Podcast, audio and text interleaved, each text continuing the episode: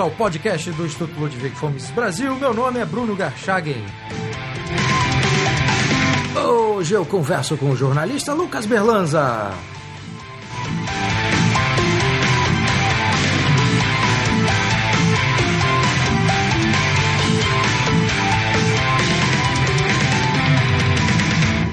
Lucas Berlanza, seja mais uma vez bem-vindo ao podcast do Instituto Miss Brasil. Muito obrigado, Bruno. É um prazer retornar ao podcast. Lucas, na, no nosso, na nossa primeira conversa, nós falamos sobre o seu livro, né, Guia Bibliográfico da Nova Direita, e o tema da conversa, desta conversa, é o projeto, o site Boletim da Liberdade, do qual você é um dos criadores e também o editor, junto com o Gabriel Menegali. Então, eu queria começar essa conversa perguntando né, é, por qual razão vocês decidiram montar o site com esse perfil, com essa proposta. O que, que motivou vocês? Bom, eu e Gabriel nos conhecemos no Instituto Liberal do Rio de Janeiro. Ele trabalhava no Instituto antes de mim. Depois eu entrei como assessor de imprensa e editor do site do IL, quando o Gabriel já havia saído da instituição, mas ele já foi coordenador do Estudantes pela Liberdade, no Rio de Janeiro também, tem uma, uma, um tempo de atuação no movimento liberal relevante. Muita gente o conhece, inclusive. Então, nós nos conhecemos lá, depois que eu também deixei de ser o editor e assessor do IL, passei a colaborar apenas como colunista. Nós é, ensaiamos uma aproximação, desenvolvemos alguns outros projetos juntos, projetos paralelos ao boletim, e durante esse desenvolvimento surgiu a ideia uh, do que seria esse site, do que seria o perfil desse site. Como é que ele foi concebido? Da seguinte maneira: nós dois, como integrantes disso que a gente chamou de ecossistema para a liberdade, é uma expressão que a gente consagrou no, no, boletim. Muitas vezes as pessoas perguntam de onde veio isso, né? É uma expressão que foi surgindo ao longo do trabalho para conceituar o escopo que nós cobrimos no noticiário do boletim nós tivemos essa percepção de que nós acessávamos as redes sociais muito em função de ver o que, que as pessoas estavam comentando, o que, que as pessoas estavam opinando. E a gente tem uma rede de amizades, de relações, de diferentes tendências ideológicas dentro do que a gente chama de ideias da liberdade, uh, liberais mais à esquerda, conservadores, monarquistas, republicanos, enfim, tudo isso, toda essa gama de tendências, a gente acompanhava nas redes sociais e observava o que as pessoas estavam uh, comentando, como é que elas estavam reagindo aos acontecimentos políticos e opinando sobre as mais diversas questões. Então a gente pensou assim: se um dia o Facebook acabasse, o Facebook acabasse amanhã, se a gente não tivesse mais como condensar, como reunir a manifestação de todas essas pessoas e acompanhar esse, esse processo, essa dinâmica desse movimento, desse fenômeno que surgiu no Brasil nos últimos anos. A gente pensou, o que, que, que aconteceria? Como é que a gente se informaria? Onde é que a gente condensaria essas informações? Foi aí, da necessidade de organizar essas notícias, essas informações e essas opiniões, e estimular o crescente ecossistema para a liberdade, para usar novamente a expressão, foi percebendo essa necessidade que a gente concebeu o boletim. O propósito dele é ser um veículo jornalístico o que é um diferencial, porque a maioria dos sites e portais do movimento uh, são sites de opinião exclusivamente, sites de análise. Então a gente quis desenvolver um veículo jornalístico que cobrisse essas personalidades, essas instituições, movimentos e eventos que, de diferentes posicionamentos ou maneiras, atuam para levar as ideias da liberdade pelo Brasil. Bom, tem muita gente escrevendo sobre esses temas que são de interesse do boletim, Lucas. Como é que vocês fazem para escolher? Né? Qual é o critério que vocês utilizam para escolher aquele conteúdo e aquele autor de conteúdo né, que merece ser selecionado e ser publicado no boletim? A gente acompanha uh, influenciadores, por assim dizer, de diferentes, vamos dizer, status dentro do, do, do, movimento. Alguns que não são tão conhecidos assim, alguns que já têm colunas em veículos da grande imprensa, alguns que têm projeção, ao menos dentro de instituições. Então, a gente cobre uma vasta gama. A gente tenta fazer uh, uma separação desses conteúdos através de critérios de noticiabilidade, que são os critérios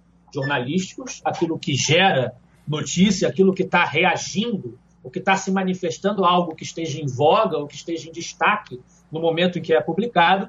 mas uh, também sempre tentando uh, variar, tentando ampliar o escopo das subcorrentes que a gente está abordando. Se a gente coloca, por exemplo, um posicionamento, uh, se a gente estiver dentro de uma tensão político-partidária, para citar um caso, é, por exemplo, o último caso que houve é, entre o Livres, que se retirou do PSL, e o Jair Bolsonaro, que chegou ao partido. Houve muitas discussões a respeito, o boletim cobriu aquela, aquela crise, aquela circunstância diariamente. Nesse esforço, a gente tenta colocar posições equilibradas, ou seja, posições que deem voz a todos os lados da questão. Então, esses dois critérios eu diria que são uh, os fundamentais que a gente se esforça por atender quando a gente tenta cobrir uma notícia ou tentar trazer um fato sobre determinado ângulo. É mostrar os diferentes lados, procurar trazer todas as vozes que se manifestaram a respeito daquele assunto e usar de critérios de noticiabilidade. Bom, você citou esse trabalho jornalístico, que é uma proposta do, do Boletim da Liberdade, e vocês têm feito de forma regular entrevistas né, com, com, com personagens que representam esse conjunto de elementos que você acabou de citar. Né? É, além das entrevistas, vocês pretendem, no médio e longo prazo, ou a partir de agora, não sei, é, fazer um trabalho de investir em reportagens também? Ou isso não é algo que esteja no horizonte do, do trabalho do boletim? De certa forma, já houve um começo de, de movimentação nesse sentido. Nós desenvolvemos algumas reportagens, algumas pesquisas, algumas investigações, mas o grande mecanismo que a gente tem empregado para fazer essas reportagens, para montar e estruturar essas matérias, ainda são as entrevistas. Né? É claro que no futuro próximo, a médio e longo prazo, ampliando-se a estrutura do boletim, desenvolvendo seu trabalho, dando-se sequência, a coisa está crescendo. A gente já teve no mês de janeiro uh, cerca de 50 mil acessos, 50 mil leitores no site apenas em janeiro. Então, ampliando-se o trabalho, desenvolvendo-se o trabalho, a gente pretende sim uh, amplificar também a, a, os mecanismos, os métodos de abordagem jornalística, os gêneros de matérias que a gente vem a redigir. E também investir no audiovisual, é uma coisa que o Boletim começou a fazer recentemente.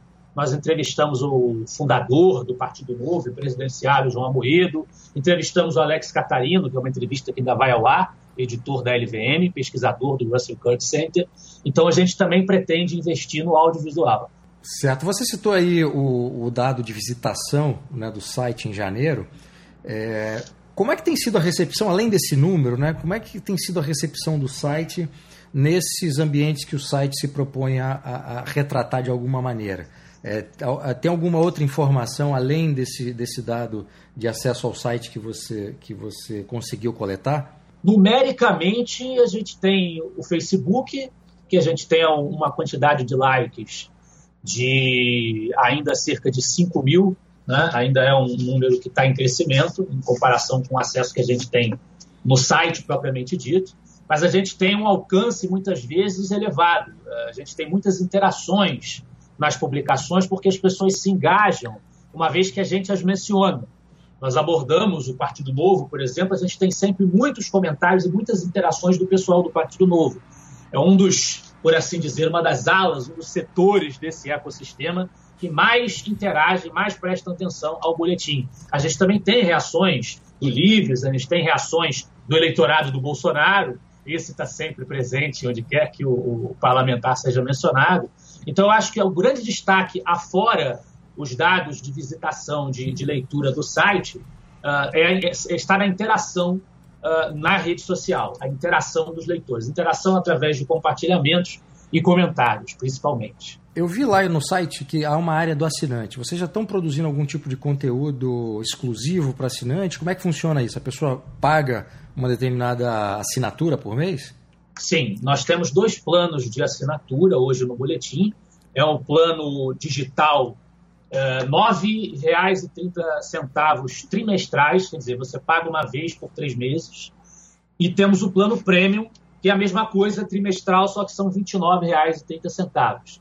Esses planos oferecem acesso a um espaço exclusivo no site fechado, que é a área do assinante, onde você tem acesso a análises editoriais mensais, você tem acesso a um webinar que a gente está começando a desenvolver, são palestras e, e transmissões no, no, na ambiência virtual em vídeo, fechadas para os assinantes. O assinante também tem o direito de publicar, no caso do, do assinante do plano digital, um artigo, no caso do assinante do plano premium, quatro, no espaço de assinantes do site.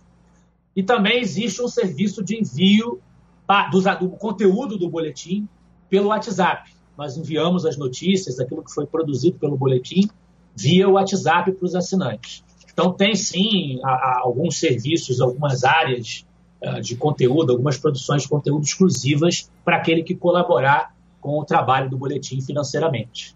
E qual é o projeto que vocês pretendem desenvolver ou metas a serem alcançadas em 2018 ou se vocês têm um planejamento mais a longo prazo, Lucas? O que vocês estão imaginando, você e o Gabriel, para o presente e futuro imediato aí do boletim? Bom, planejamento a longo prazo e em 2018 também é que o boletim se torne cada vez mais relevante, evidentemente. Mas para 2018 em específico, a gente tem o projeto de fazer uma grande cobertura das eleições, que é o grande acontecimento do ano. A gente vai ter postulantes a, cargos uh, egressos desse movimento liberal, o que será, o que acontecerá em eleições majoritárias, eleições para a presidência da República, para governo do Estado pela primeira vez desde o processo eleitoral de 2014, quando a gente acredita que no processo da, da, do decorrer do impeachment, uh, esse movimento começou a ganhar uma notoriedade maior e esses partidos liberais começaram a se formalizar. Então vai ser um teste de fogo, vai ser um momento importante dessa trajetória e o boletim vai estar lá presente para tentar trazer o máximo de informação possível sobre a plataforma, uh, os pontos de vista de cada um desses candidatos. Nós também vamos realizar em 2018, como realizamos em 2017, o Prêmio Boletim da Liberdade. Nós fazemos uma votação entre os assinantes, primeiro entre o público leitor, depois entre os assinantes, uh, para eleger uma personalidade do ano e eleger um movimento do ano. Esse prêmio foi entregue no final do ano passado ao Movimento Brasil Livre e ao Arthur Duval, do canal Mamãe Falei. Então, essa votação vai ser renovada em 2018. E também temos o projeto, como eu já acabei de falar, de qualificar, de, desenvolver novas uh, variedades de produção audiovisual dentro do boletim. Uh, você falou em eleição, uh, a eleição que vai acontecer esse ano e o trabalho que vocês pretendem desenvolver, né? Esse trabalho vai ser basicamente de cobertura jornalística com essa, com essa seleção né, desses candidatos que você mencionou, é, ou vocês pretendem fazer alguma outra coisa? Que, como é que vocês imaginam essa cobertura? Como é que vocês já decidiram uh, como é que essa cobertura será feita, Lucas? Ainda existem alguns detalhes para serem decididos a respeito disso. O que eu posso adiantar, que a gente pode uh, dizer de antemão, é que a gente vai fazer uma ampla cobertura jornalística mesmo dos candidatos à majoritária, presidente, governador, senador, como a gente vai ter candidaturas pulverizadas pelo país, a gente vai tentar trazer o máximo de informação e dar o máximo de espaço às, às diferentes candidaturas legislativas, tentando também, na medida do possível, trazer entrevistas com essas figuras que se candidatarem, que pleitearem essas vagas, para que elas tragam ao público do nicho, ao público liberal, libertário, conservador, as suas plataformas, para que a decisão do eleitorado seja mais qualificada, tenha mais propriedade ali na hora de digitar o voto na urna. É comum na, na imprensa americana e na imprensa inglesa que os sites e publicações jornalísticas assumam ah, ou, endo, ou endosse, melhor dizendo, algumas candidaturas. Vocês do boletim pretendem fazer isso, que, ou seja, apoiar declaradamente determinados candidatos, já que a gente tem eleição aí para Congresso, presidência e, e, e presidência da República e governos do Estado. Vocês pretendem fazer isso ou não?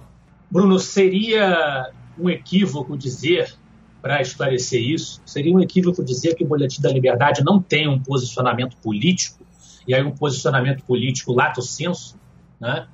Uh, porque, sendo o Boletim da Liberdade e dando cobertura a ideias da liberdade, evidentemente isso já se traduz em um posicionamento político. Mas o boletim não tem e não pode ter um posicionamento político-partidário, porque na medida em que ele cobre uh, diferentes tendências dentro disso que ele chama de ecossistema para a liberdade, ele não pode tomar partidos nesse sentido. O boletim vai tentar trazer essas diferentes vozes, que a gente sabe que tem discordâncias, que tem choques, que tem enfrentamentos entre si, e vai tentar dar a elas paridade, equilíbrio na sua exposição. Mas não é possível o boletim declarar apoio a um candidato específico, e até porque, ah, em primeiro lugar, os dois editores, nós, nós sabemos que nós somos passíveis de erro, nós sabemos que nós, nós nos esforçamos para evitar, mas nós sabemos que nós somos passíveis de erro. Agora, nós não podemos ser, não deveríamos ser acusados de parcialidade, porque, em primeiro lugar, nenhum dos dois é filiado a qualquer partido político, nem eu nem Gabriel, e também nós pensamos de maneira diferente sobre vários assuntos. Para ser mais claro, mais específico, eu diria que eu sou uh, um, aquilo que Vitor Hugo chamava de liberal conservador, né? para ser mais, mais específico, o Gabriel já vai para uma direção mais libertária, inclusive com certa simpatia pelo objetivismo da Ayn Rand. Então nós somos bem diferentes em muitos aspectos. Não há como o boletim uh, oficialmente declarar seu apoio a um partido ou a um candidato. A cobertura será da maneira como tem sido, de maneira transparente, com esforço por acertar, o esforço por evitar as fake news, por uh, oferecer sempre as fontes das notícias e das informações que a gente apresenta. Inclusive, uma vez nós fomos, nós tivemos nessa crise do, do Livres com Bolsonaro e PSL, nós transmitimos uma informação, uma especulação de que o PPS do Roberto Freire estaria interessado em acolher o Livres. A gente sabe hoje que isso não foi para frente, que isso não aconteceu. O Livres se transformou num movimento suprapartidário, independente, mas essa informação corria e nós demos essa notícia. Antes que surgissem burburinhos de que houvesse algum tipo de impropriedade naquela informação, nós procuramos apurar diretamente na fonte e conseguimos uma entrevista com o próprio Roberto Freire, em que ele admitiu que esse processo estava em curso e que ele tinha interesse, sim, em acolher o Livres. Então a gente sempre vai fazer esse esforço por trazer a informação da fonte e por dar uh, espaço, exposição a todas essas subcorrentes, sem assumir uh, uma posição a favor especificamente dessa ou daquela.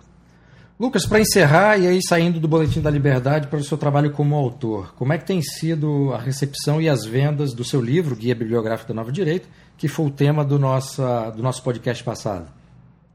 Verdade, o livro na, no espaço eletrônico, como e-book, ele tem conseguido boas colocações na Amazon e agora nós temos um evento, já mais um evento que nós somos convidados para falar sobre o livro, lançá-lo, que será em Petrolina, no dia 28, no auditório uh, organizado pelo Clube Libercracia.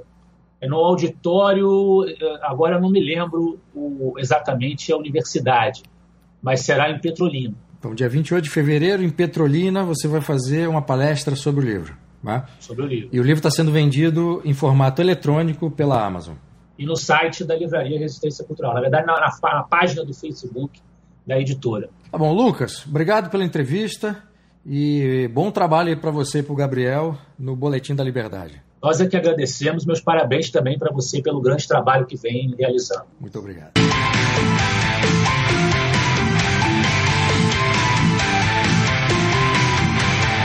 Este foi o podcast do Instituto Ludwig Gomes Brasil. Meu nome é Bruno Garchagen.